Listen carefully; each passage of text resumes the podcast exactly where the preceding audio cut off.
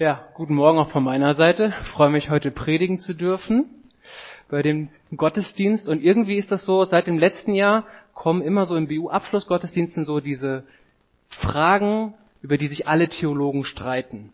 So, letztes Mal war das Thema, warum lässt Gott Leid zu? Ganz einfaches Thema. Die Antworten kennt ihr natürlich alle. Und heute ist die Frage, was kommt nach dem Tod? Auch ein ganz leichtes Thema. Und ähm, ja, die Frage also, um im Anspiel zu bleiben, was ist eigentlich mit Tante Margret passiert? Und in den meisten Fällen ist es ja so, dass der Tod oder das Thema Tod uns eher ja überraschend trifft. Also wir sind nicht so wirklich darauf vorbereitet. Wir verlieren einen Freund oder jemand an unserer, der uns sehr nahe steht, verliert einen geliebten Menschen und ähm, meistens ist man darauf nicht vorbereitet und das kommt irgendwie plötzlich und dann ist man auf einmal in dieser Situation, Worte finden zu müssen für das, was bei einem Tod passiert.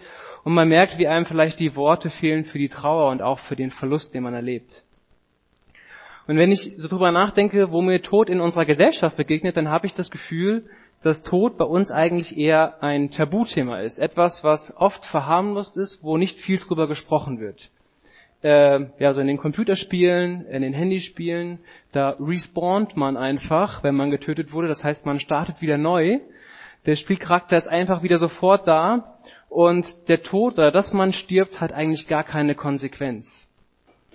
Und auch sonst in unserer gesellschaftlichen Strömung ist es so, dass wir versuchen, ähm, das Altern vom menschlichen Körper, dass wir biologisch älter werden und, sorry, wenn ich das jetzt so sage, dass wir verfallen, so Stück für Stück, ja, dass wir das versuchen aufzuhalten. So, mit jeder Menge Kosmetik versuchen wir das irgendwie zu vertuschen, so ein bisschen. Ja, man versucht sich hübsch zu machen, trotzdem.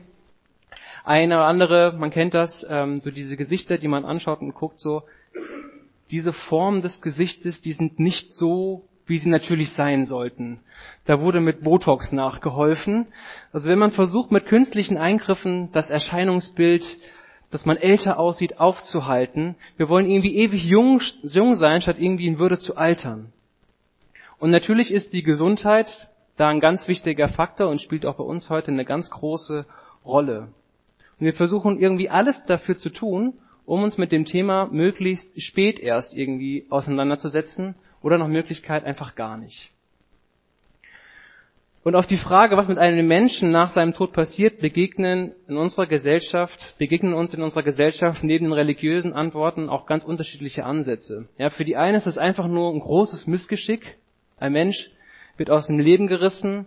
Das, was er sich aufgebaut hat, kann er nicht weiterführen. Alle menschlichen Pläne, worum sich das Leben gedreht hat, sind mit einem Schlag zu Ende. Und wieder andere gehen davon aus, dass mit dem Leben die menschliche Existenz vollständig aufhört. Also alles ist vorbei. Und wieder andere, für die ist der Tod etwas, wo sie sich halt eben keine Gedanken drüber machen wollen, aus Angst davor, was sein könnte, wenn es wirklich ein Leben nach dem Tod gibt, wenn wirklich nach dem Tod noch etwas kommt. Und deswegen versuchen sie dem Thema auszuweichen. Ich weiß nicht, was deine Antwort auf die Frage ist, was kommt nach dem Tod. Aber ich habe eine Geschichte in der Vorbereitung gelesen von dem äh, niederländischen Priester und Schriftsteller Henry Noven und der schrieb folgendes. Zwillinge unterhalten sich. Sag mal, glaubst du eigentlich an ein Leben nach der Geburt? fragt der eine Zwilling. Ja, auf jeden Fall. Hier drin wachsen wir und werden für das, was draußen kommen wird, vorbereitet, antwortet der andere Zwilling. Ich glaube, das ist Blödsinn, sagt der erste. Es kann kein Leben nach der Geburt geben. Wie soll das denn bitte schön aussehen? Na, so ganz weiß ich das auch nicht, aber es wird sicher heller sein als hier und vielleicht werden wir rumlaufen und mit dem Mund essen. So ein Unsinn habe ich ja noch nie gehört. Mit dem Mund essen? Was für eine verrückte Idee. Es gibt doch die Nabelschnur, die uns ernährt. Und wie willst du herumlaufen? Dafür ist die Nabelschnur viel zu kurz. Doch, es geht bestimmt. Es wird nur eben alles ein bisschen anders. Du spinnst. Es ist noch nie einer zurückgekommen nach der Geburt. Mit der Geburt ist das Leben zu Ende. Punkt um. Ich gebe ja zu, dass keiner weiß, wie das Leben nach der Geburt aussehen wird, aber ich weiß, dass wir dann unsere Mutter sehen werden und sie wird für uns sorgen. Mutter? Du glaubst doch wohl nicht an eine Mutter. Wo ist die denn bitte? Na hier, überall um uns herum. Wir sind und leben in ihr und durch sie. Ohne sie könnten wir gar nicht sein. Quatsch. Von einer Mutter habe ich noch nie etwas bemerkt, also gibt es sie auch nicht. Doch, doch. Manchmal, wenn wir ganz still sind, kannst du sie singen hören oder spüren, wie sie unsere Welt streichelt. Und ich fand, die Geschichte fängt das schön ein, wie unterschiedlich das sein kann, was man darüber denkt, was nach dem Tod kommt. Vielleicht ist man der eine Zwilling, der sagt, boah, nee, ich kann das überhaupt nicht begreifen, da kann nichts sein. Und der andere Zwilling hat diese Ahnung, diesen, diese Idee, da ist etwas. Er spürt, da ist diese Mutter, da ist etwas, was noch kommen wird nach der Geburt. Und der Tod, der kann einem wie so eine Mauer vorkommen, über die man nicht drüber schauen kann, weil wir mit unseren menschlichen Augen, mit unserem Verstand nicht wirklich begreifen können oder ergreifen können, was nach dem Tod kommt. Doch tief in unserem Inneren können wir, wie der eine Zwilling, wissen, dass es ein Leben nach dem Tod gibt. Und dass das Leben mit diesem Leben hier auf der Erde noch nicht vorbei ist. Und das schreibt auch der weiseste Mensch in, sein, in dem Buch Prediger, Salomo. Und zwar schreibt er dort, Gott hat allem auf dieser Welt schon im Voraus seine Zeit bestimmt. Er hat sogar die Ewigkeit in die Herzen der Menschen gelegt.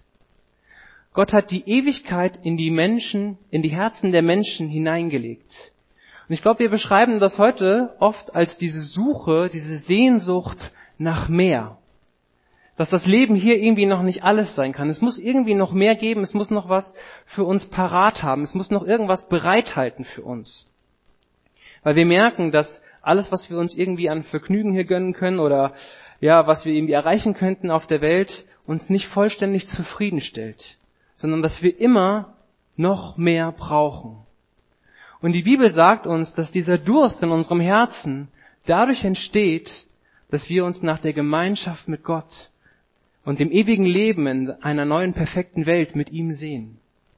Und Gott hat diese Sehnsucht in uns hineingelegt, weil er sich mit jedem von uns diese Gemeinschaft wünscht.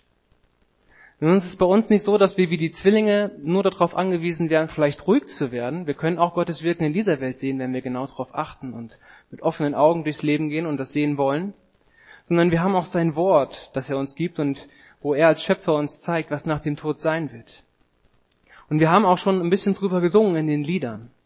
Und in 1. Korinther 15, 40 bis 42 lesen wir, dass nach dem Tod unser Geist und unsere Seele von unserem Körper getrennt werden und weiterleben. Der Leib stirbt, aber Geist und Seele leben weiter. Und eines Tages, zu einem Zeitpunkt, den wir nicht wissen, dann wird Jesus, der als Gottes Sohn auf dieser Welt gelebt hat, wiederkehren und jeder Mensch wird einmal vor seinem Thron stehen. Und wir haben das eben gesungen, jeder wird sich vor ihm beugen. Und er wird kommen und er wird ein Gericht halten über die Menschen. Und es steht geschrieben in der Offenbarung 20, dass er dort Bücher hat, in denen die Taten der Menschen aufgeschrieben sind. Wie so eine Datenbank. Und es wird auch das Buch des Lebens geben. Ein Buch, in dem die Namen von allen stehen, die ihr Leben Jesus anvertraut haben. Und dann lesen wir weiter über die Situation, wenn Jesus wiederkommt, in Matthäus 25, 31 bis 46, dass Jesus die Menschen dem Urteil nach in zwei Gruppen einteilen wird. Die einen wird er auf seine linke Seite stellen und die anderen auf seine rechte. Und er spricht über diese beiden Gruppen zwei unterschiedliche Urteile. Die zu seiner Linken werden verurteilt, in ewiger Trennung von ihm zu leben. Und die zu seiner Rechten dürfen ewig in Gemeinschaft in dieser neuen Welt, die er versprochen hat, mit ihm leben. Und es gibt viele Fragen über diesen Ort der Trennung von Gott, ja. Und die Bibel beschreibt uns diesen Ort als einen realen Ort, als einen Ort, wo Leid ist, wo Leid vorherrscht. Aber nicht, weil Gott uns quälen möchte oder sowas, sondern weil er nicht da ist, weil, wir keine, weil an diesem Ort keine Gemeinschaft mit Gott entsteht.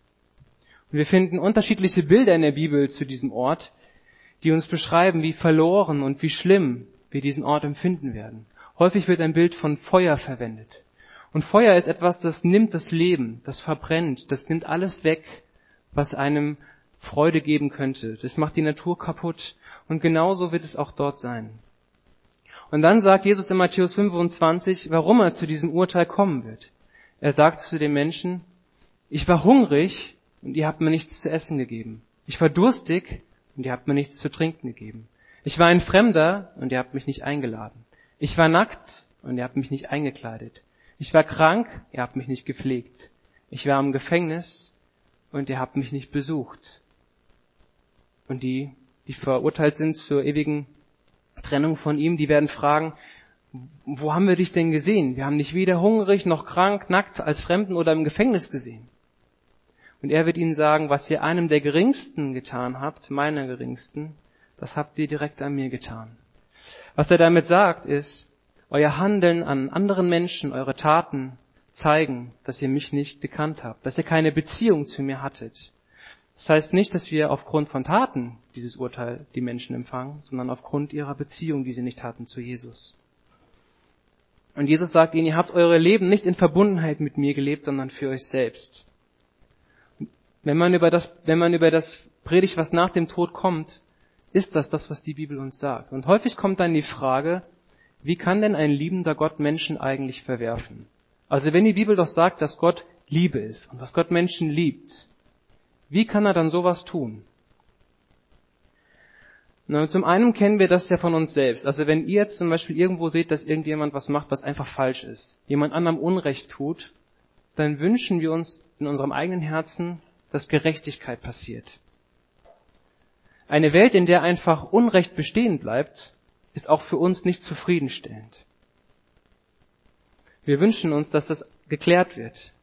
Und die Bibel sagt uns, dass Gott Liebe und Gerechtigkeit zugleich ist.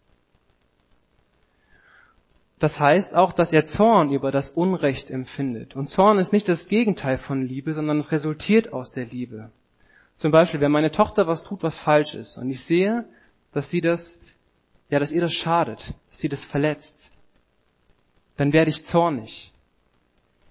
Und dann möchte ich ihr helfen, durch vielleicht auch eine Strafe, den richtigen Weg einzuschlagen. Und das tue ich nicht, weil ich meine Tochter hasse oder weil ich gleichgültig ihr gegenüber bin, sondern das tue ich, weil ich sie liebe.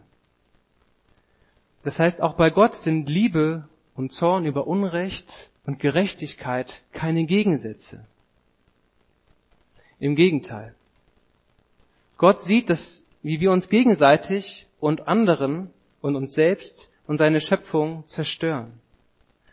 Gott sieht, wie wir bewusst ein Leben treffen, äh, eine Entscheidung treffen für ein Leben ohne ihn. Und dabei Dinge tun, die nicht in Ordnung sind so dass wir alles verdient hätten, eigentlich von ihm abgelehnt zu werden. Und die Bibel nennt dieses Unrecht Sünde und sagt uns, dass sie uns von Gottes Gegenwart trennt, von ihm, der die Quelle aller Freude, aller Liebe, aller Weisheit und alles Guten ist. Und Gott hat uns eigentlich geschaffen, um genau in dieser Gemeinschaft zu leben, um das zu erfahren, um in seiner Gemeinschaft aufzublühen. Und wenn jetzt der Ort, den die Bibel Hölle nennt, dieser Ort, wo wir nicht mehr in Gottes Gegenwart sind, der Verlust von seiner Gegenwart ist, dann ist es auch der Verlust vollkommener Liebe, vollkommener Freude, vollkommener Weisheit und allem Guten. Und der Ort wird uns beschrieben als ein Ort, in dem sich Menschen nur um sich selbst drehen. Aus Selbstsucht und Egoismus werden irgendwann Bitterkeit, Neid, lebende Angst und Verdrängung. Ein Ort, in dem Menschen ihrem Stolz, ihrem Selbstmitleid, Verletzung und Schuld gefangen sind. Und dieser Zustand dieser ewigen Verlorenheit beginnt dort, wo ein Mensch anfängt, die Sehnsucht nach Gott, die in ihn hineingelegt ist, mit etwas anderem füllen zu wollen. Er baut sein Leben auf diesen Dingen auf. Und die werden in seinem Leben eine Wirkung entfalten wie eine Sucht, weil er immer mehr braucht, um mehr zu, um Zufriedenheit zu empfinden, um Zufriedenheit zu erleben. Und dabei zerstört er sich selbst, Menschen in seiner, in seiner Umgebung und tut anderen weh.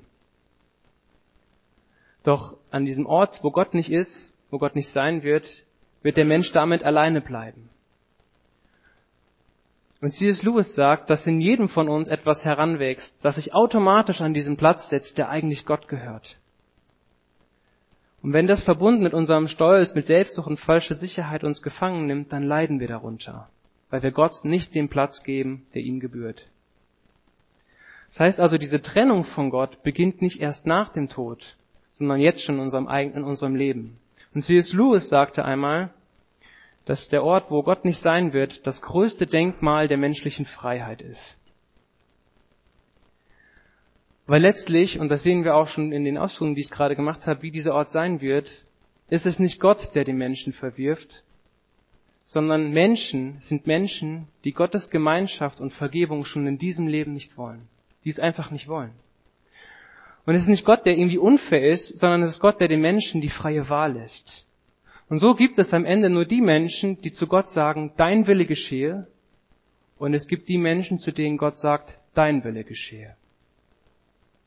Gott dazu, da, da, ähm, ja, darüber zu verurteilen oder deswegen zu verurteilen, das wäre so, als würde man auf einer Brücke fahren und über Kilometer hinweg kommen immer wieder Hinweisschilder und ausgeschilderte Umleitungen, die man absichtlich übergeht und sagt, nee, da habe ich keinen Bock drauf zu hören.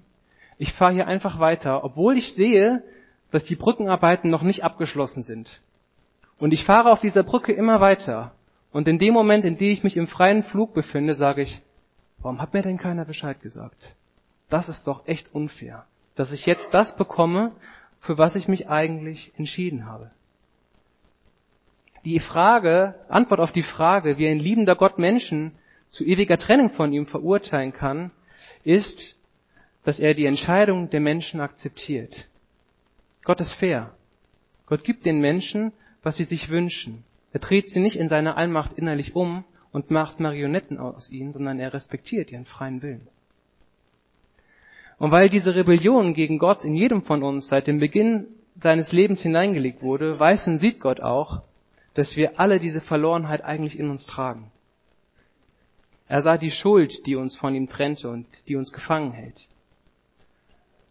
Aber Gott ist das nicht egal, sondern ich habe schon gesagt, dass Gott uns liebt.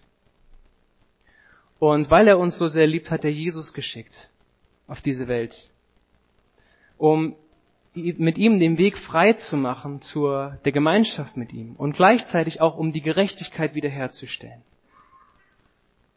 Und Jesus wurde Mensch und nahm unsere Schuld und den Zorn über diese Schuld auf sich und er trug die Strafe, die eigentlich uns getroffen hätte, nämlich dieses Getrenntsein von Gott, die Trennung von Gott, den Tod. Als er am Kreuz hing, da sagte er, mein Gott, mein Gott, warum hast du mich verlassen? Er hat genau das durchlebt, was eigentlich wir hätten erleben müssen.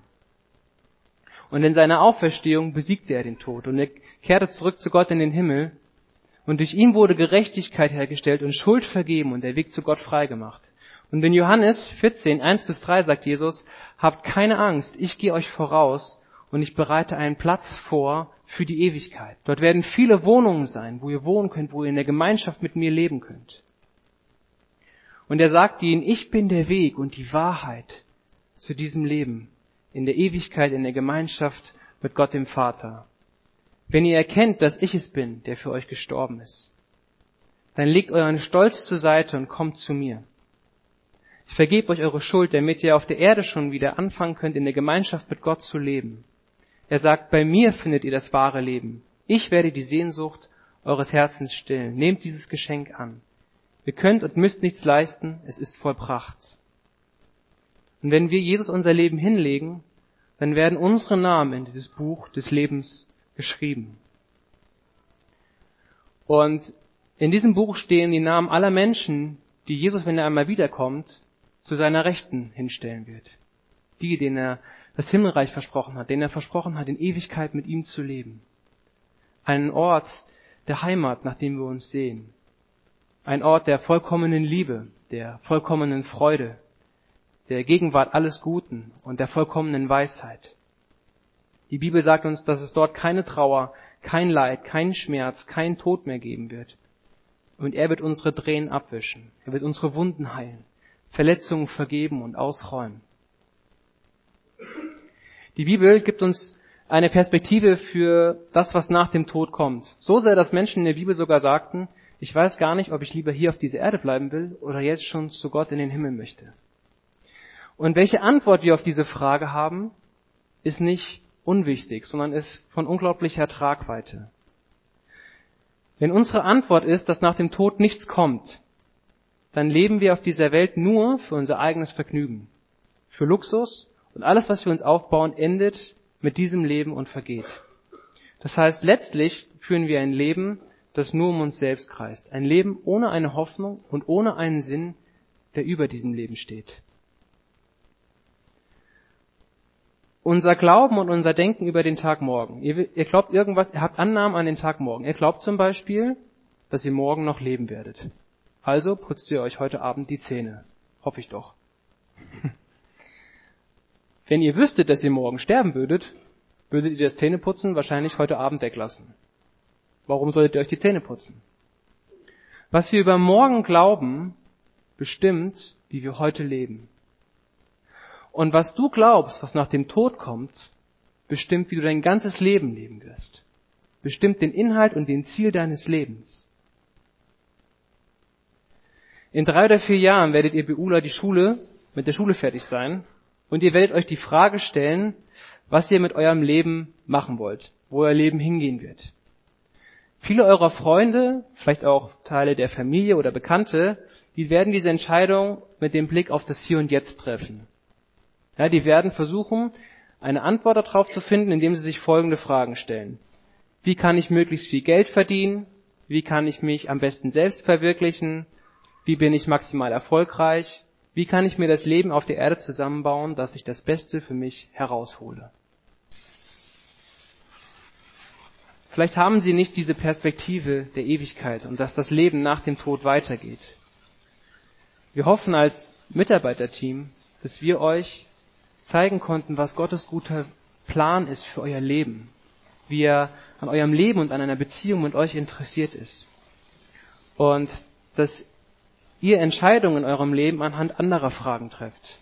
Anhand der Frage, was möchtest du Gott von mir, was ich tue?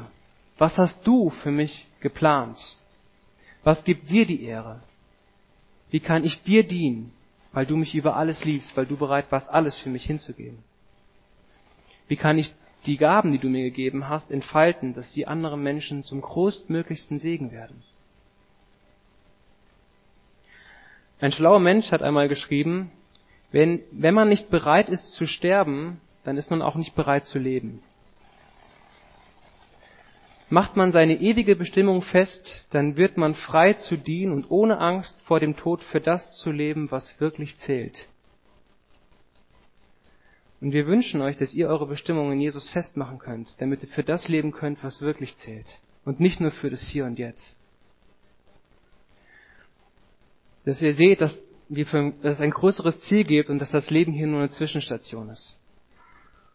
Und noch ein weiteres. Wir wünschen uns für euch, dass ihr diese Beziehung für, mit Gott geklärt habt.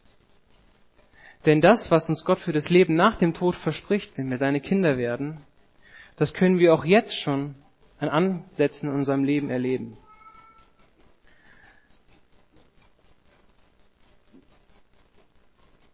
Ihr Jungs, ich weiß, als ich in eurem Alter war, dass meine Beziehung zu meinem Vater was ganz Wichtiges war. Und auch zu meiner Mutter. Und ich weiß, dass das für Töchter genau dasselbe ist. Das Problem, was wir haben, ist, dass unsere Eltern, egal wie viel Mühe sie sich geben, dass sie niemals perfekt sind.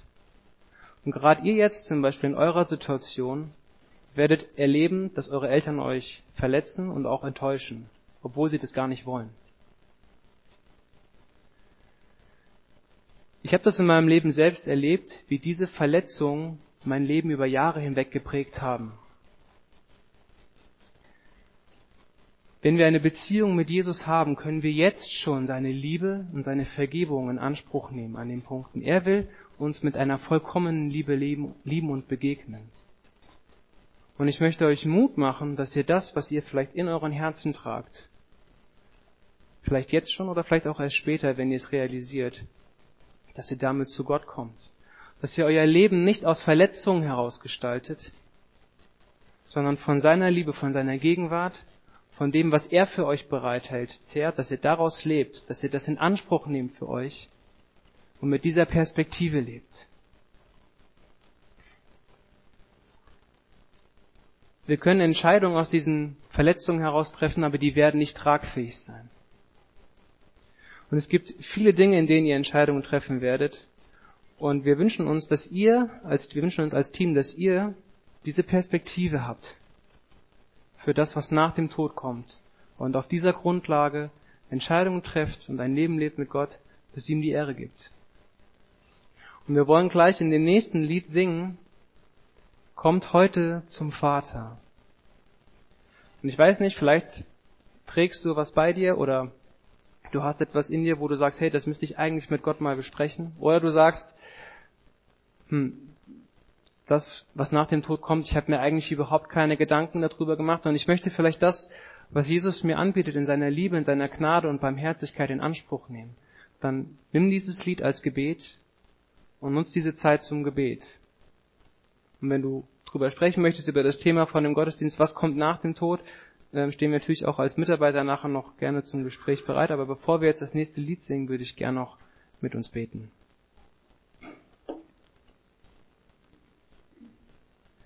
Herr, ich danke dir dafür, dass ähm, du unserem Leben Sinn und Hoffnung gibst, weil unser Leben hiermit nicht zu Ende ist.